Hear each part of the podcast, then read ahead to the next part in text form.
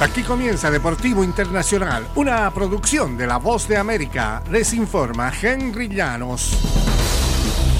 El futuro de Dan Snyder como el dueño de los Washington Commanders de la NFL sigue en pausa al tiempo que sus pares se juntan para la reunión anual y esperan noticias sobre la posible venta de la franquicia. El tema de Snyder no está en la agenda oficial para esta semana, según informaron los allegados. Aún así, la situación de Snyder fue un tema de conversación a pesar de su ausencia e incluso cuando la petición de canje del quarterback Lamar Jackson dominó los encabezados. Creo que puso al equipo a la venta, creo que algo está cerca de suceder, dijo el dueño de los Patriots de Nueva Inglaterra, Robert Graff. No lo sé ciencia cierta, esperamos a ver qué sucede. El multimillonario canadiense Steve Apostopoulos recientemente se unió a un grupo que lidera Josh Harris y Tillman eh, Fertita para comprar el equipo de los Commanders. En el fútbol internacional, Ricardo Pepi anotó a los 62 minutos con su primer toque de balón del partido y Estados Unidos superó por 1-0 a El Salvador el lunes, alcanzando las semifinales de la Liga de Naciones con CACAF.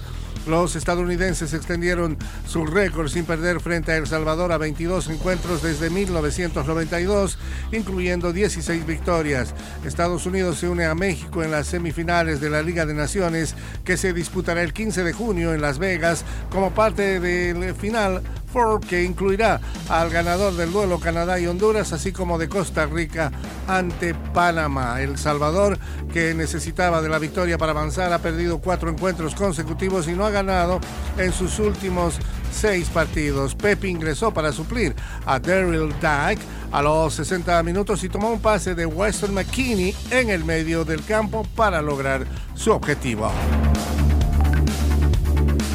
En el tenis internacional, el tercero de la clasificación mundial, Stefano Tsitsipas, superó por 6-3, 4-6, 6-4 al chileno Cristian Garín, quien llegó de la ronda de clasificación en el abierto de Miami. Fue el primer duelo del griego en el torneo tras saltarse las rondas iniciales.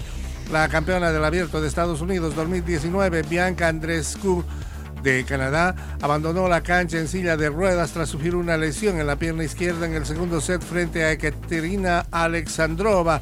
No informaron inmediatamente sobre la naturaleza o gravedad de esta lesión de la tenista de 22 años. Andrescu estaba abajo en el marcador y tras moverse en la línea de tiro tomándose de la parte baja se desvaneció y gritó de dolor.